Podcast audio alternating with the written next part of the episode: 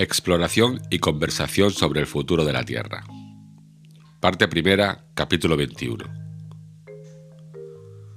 Desde aquel momento no pasó un día sin que Pencroff visitara lo que llamaba muy formalmente su campo de trigo. Y desventurados los insectos que se aventuraban a acercarse, no tenía piedad con ellos. Hacia finales de junio, después de interminables lluvias, bajó mucho la temperatura, y el 29, un termómetro Fahrenheit había anunciado solamente 20 grados sobre cero, al día siguiente, 30 de junio, día que corresponde al 31 de diciembre en el hemisferio boreal, era viernes. Nab observó que el año concluía con un día malo, pero Pencroff le respondió que naturalmente el año siguiente comenzaría por uno bueno, lo que valía más. Comenzó un frío muy vivo. Empezaron a amontonarse los hielos en la desembocadura del río de la Merced, y el lago no tardó en helarse en toda su extensión. Hubo que renovar muchas veces la provisión de combustible, Pencroff no había esperado a que el río se helase para conducir enormes cargas de leña a su destino. La corriente era un motor infatigable y fue empleada para carrear maderas hasta que el frío vino a encadenarla.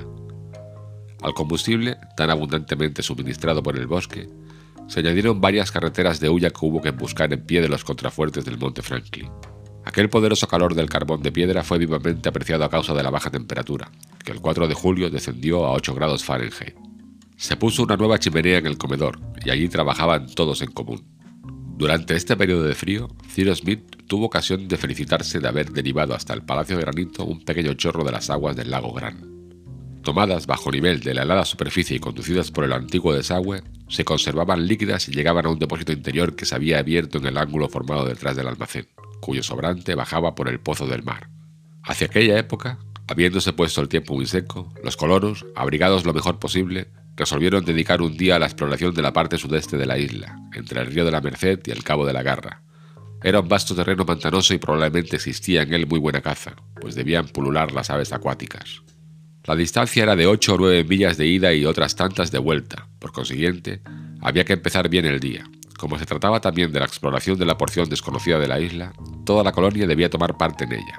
Por eso, el 15 de julio, desde las 6 de la mañana, cuando apenas había amanecido, Cyrus Smith, Gedeon Spilett, Harbert, Knapp y Pencroff, armados de venablos, lazos, arcos y flechas y provistos de comida abundante, salieron del Palacio de Granito, procedidos de Top, que saltaba delante de ellos. Tomaron el camino más corto, para lo cual atravesaron el río de la Merced por los hielos que le obstruían entonces. Pero, observó justamente el corresponsal, esto no puede reemplazar un puente verdadero. Por eso la construcción de un puente verdadero estaba registrada entre las obras a realizar. Era la primera vez que los colonos ponían el pie en la orilla derecha del río de la Merced y que se aventuraban entre aquellas grandes y soberbias coníferas entonces cubiertas de nieve. No habían andado media milla cuando de una gran espesura se escapó toda una familia de cuadrúpedos que había elegido aquel domicilio y huían ante los ladridos de Top. Parecen zorras, exclamó Harbert cuando vio aquella bandada huyendo. Eran zorras, en efecto, pero zorras de gran tamaño, que despedían una especie de ladrido que parecía admirar el mismo Top porque se detuvo y dio a aquellos rápidos animales el tiempo necesario para desaparecer. El perro tenía motivo para sorprenderse, pues no sabía historia natural, pero por sus ladridos, aquellas zorras de pelo gris rojizo y cola negra terminaban en una especie de penacho blanco habían descubierto su origen. Harbert les dio sin vacilar su verdadero nombre de culpeos. Estos culpeos se encuentran frecuentemente en Chile, en las Islas Maldivas y en todos los parejas americanos atravesados por los paralelos 30 y 40. Harbert sintió mucho que Top no hubiera podido apoderarse de uno de aquellos carnívoros. ¿Y eso se come? preguntó Pencroff, que no consideraba jamás a los representantes de la fauna de la isla sino desde un punto de vista especial. No, respondió Harbert. Los zoólogos no han averiguado todavía si la pupila de estas zorras es diurna o nocturna, y si conviene o no clasificarlas en el género perro propiamente dicho. Cyrus Smith no pudo menos de sonreírse al oír la reflexión del joven, que revelaba su espíritu dado a los estudios serios. En cuanto al marino, poco le importaba la cuestión zoológica desde el momento en que aquellas zorras no podían ser clasificadas en el género de comestible. Sin embargo, observó que, cuando hubiera un corral en el Palacio de Granito, no habría que olvidar tomar algunas precauciones contra la visita probable de aquellos ladrones de cuatro patas, observación a la cual nadie replicó. Después de haber doblado la punta de los náufragos, los colonos siguieron una larga playa. Eran entonces las 8 de la mañana y el cielo estaba muy puro, como sucede durante los grandes y prolongados fríos. Pero, Habiendo entrado en calor a consecuencia de la marcha, Cyrus Smith y sus compañeros no sentían demasiado lo picante de la atmósfera. Por otra parte, no soplaba el viento, circunstancia que hacía infinitamente más soportable los fuertes descensos de la temperatura. El sol brillante, pero sin acción calorífica, salía entonces del océano, y su enorme disco se balanceaba sobre el horizonte. El mar formaba una sábana tranquila y azulada como la de un golfo mediterráneo cuando el cielo está puro. El cabo de la garra, curvado en forma de yatagá, mostraba claramente su perfil a cuatro millas del sudeste. A la izquierda, la línea del pantano terminaba bruscamente por una pequeña punta, que el sol coloreaba a la sazón con rayos de fuego. Ciertamente en aquella parte de la bahía de la Unión, descubierta a todos los vientos del mar y que no tenía siquiera la protección de un banco de arena, los buques batidos por el viento del este no habrían encontrado abrigo de ninguna especie. Se conocía por la tranquilidad del mar, cuyas aguas no turbaban ningún alto fondo, por su color uniforme, no manchado por ningún matiz amarillento, y por la ausencia, en fin, de todo arrecife, que aquella costa era acantilada y que el océano, junto a ella, encubría profundos abismos. En segundo término, hacia el oeste se desarrollaban, pero a distancia de cuatro millas, las primeras líneas del bosque a la que los colonos habían dado el nombre de Far West. Los colonos podían creerse, por decirlo así, en la costa desolada de alguna isla de las regiones antárticas invadidas por los hielos. Hicieron alto en aquel paraje para almorzar. Encendieron una hoguera de maleza y hojarasca, y Nab preparó el almuerzo de carne fiambre con algunas tazas de té de Oswengo. Todos miraban a uno y a otro lado mientras comían. Aquella parte de la isla Lincoln era realmente estéril y contrastaba con toda la región occidental, lo cual indujo a Spilett a reflexionar que, si la casualidad les hubiera arrojado desde el primer día en aquella playa, habrían formado de su futuro dominio una idea muy desfavorable. Y aún creo que no hubiéramos podido llegar a tierra, respondió el ingeniero, porque aquí el mar es profundo y no nos ofrecería una roca para refugiarnos.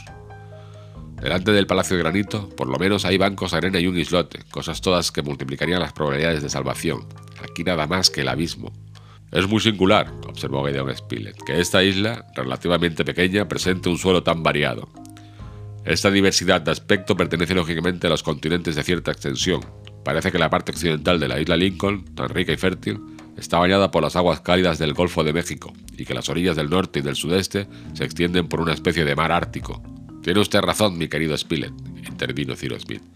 Y una observación que me he hecho yo también. Encuentro muy extraña esta isla tanto en su forma como en su naturaleza. Parece un resumen de todos los aspectos que presenta un continente, y no me sorprendería que lo hubiese sido en otros tiempos. ¿Cómo? ¿Un continente en medio del Pacífico? exclamó Pencroff. ¿Por qué no? repuso Cyrus Smith. ¿Por qué Australia, Nueva Irlanda, todo lo que los geógrafos ingleses llaman la Australasia, unidas a los archipiélagos del Pacífico, no habrían formado en otro tiempo una sexta parte del mundo tan importante como Europa o Asia, como África o las dos Américas? Mi entendimiento no se niega a admitir que todas las islas que sobresalen en este vasto océano no sean cimas de un continente hoy sumergido, pero que dominaba las aguas en las épocas prehistóricas. Como en otro tiempo la Atlántida, observó Harvard. Sí, hijo mío, si la Atlántida ha existido. ¿Y la isla Lincoln habrá formado parte de este continente? preguntó Pencroff. Es probable, respondió Cyrus Smith, y eso explicaría suficientemente la diversidad de productos que se observa en su superficie y el número considerable de animales que lo habitan todavía, añadió Harbert. Sí, hijo mío, repuso el ingeniero, y tú me das con esa observación un nuevo argumento en apoyo de mi tesis. Es cierto, por lo que hemos visto, que los animales son muy numerosos en la isla, y lo que es todavía más extraño, que las especies son muy variadas. Hay para esto una razón, a lo que yo entiendo, que la isla Lincoln ha podido formar parte en otro tiempo de algún vasto continente que poco a poco se ha ido deprimiendo hasta sumergirse en el Pacífico. Entonces el mejor día, dijo Pencroff, que no parecía convencido, lo que resta de este antiguo continente podrá desaparecer y ya no habrá tierra entre América y Asia. Sí, repuso Cyrus Smith. Habrá los nuevos continentes que en este momento estén fabricando millones y millones de animalillos. ¿Y qué clase de animalillos son esos? preguntó Pencroff. Los infusorios del coral, contestó Cyrus Smith. Ellos han fabricado, por medio de un trabajo continuo, la isla de Clermont-Tonnerre, los atolones y otras muchas islas de coral que cuentan el Océano Pacífico.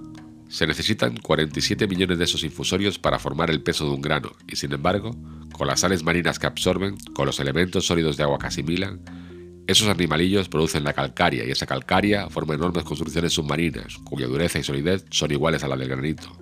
En otro tiempo, en las primeras épocas de la creación, la naturaleza, por medio del fuego, ha producido las tierras por levantamiento, pero ahora encomienda a los animales microscópicos la tarea de reemplazar a aquel agente cuyo poder dinámico en el interior del globo ha disminuido evidentemente, como lo prueba el gran número de volcanes hoy extinguidos en la superficie de la Tierra.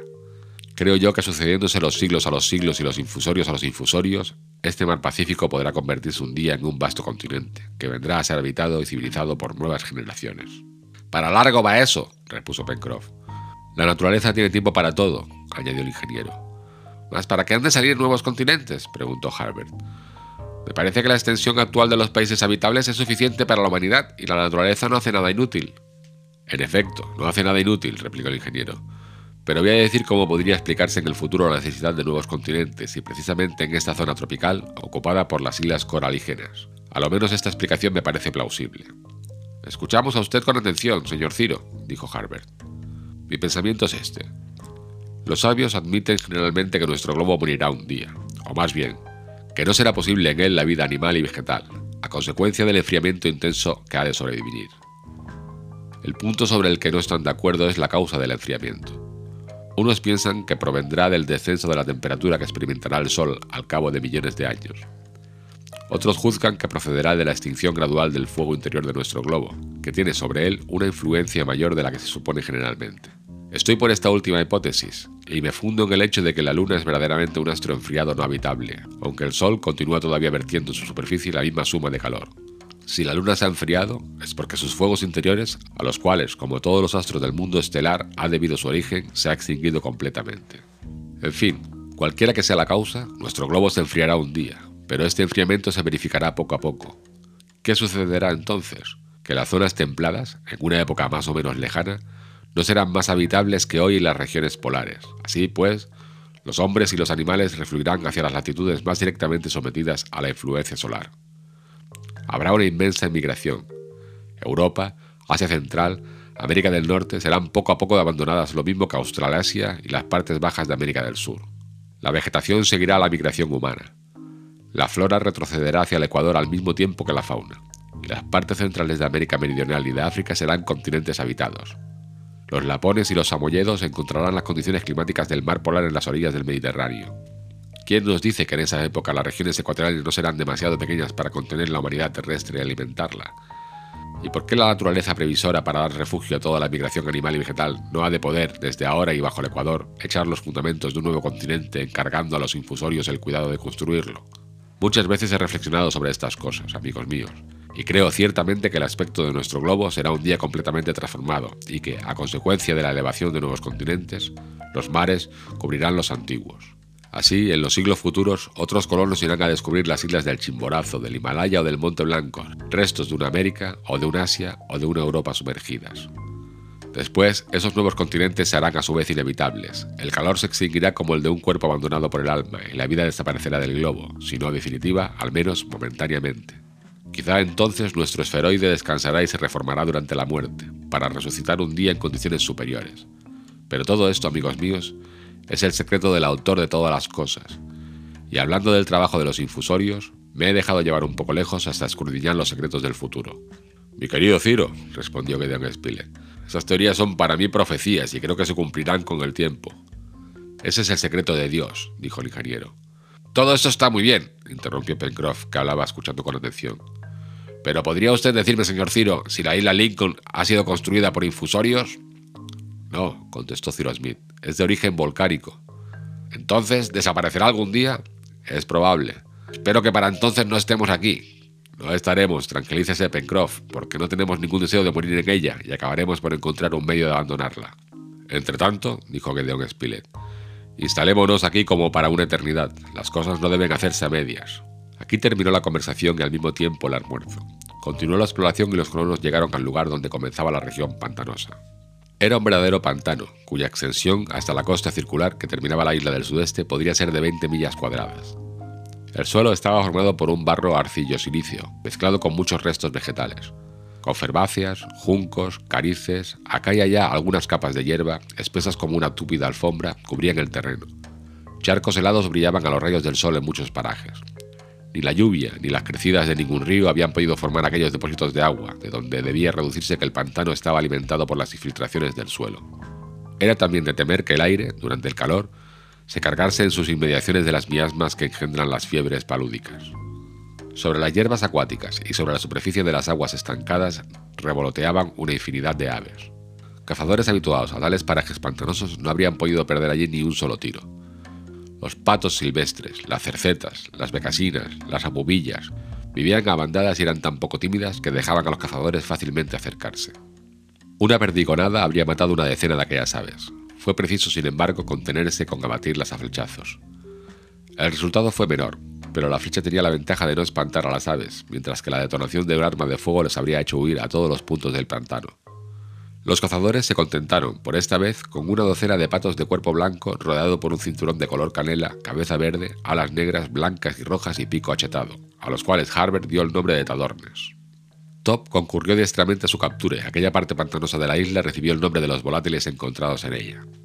Los colonos tenían, pues, una abundante reserva de caza acuática, y cuando llegase el tiempo oportuno había que explotarla convenientemente, siendo además probable que muchas especies de aquellas aves pudieran, ya que no domesticarse, por lo menos aclimatarse en las cercanías del lago, lo cual les pondría más directamente al alcance de su mano. Hacia las 5 de la tarde, Ciro Smith y sus compañeros tomaron el camino de vuelta y atravesaron el pantano de los Tadornes, repasando el río de la Merced por el puente de hielo. A las 8 de la noche, todos estaban ya en el Palacio de Granito.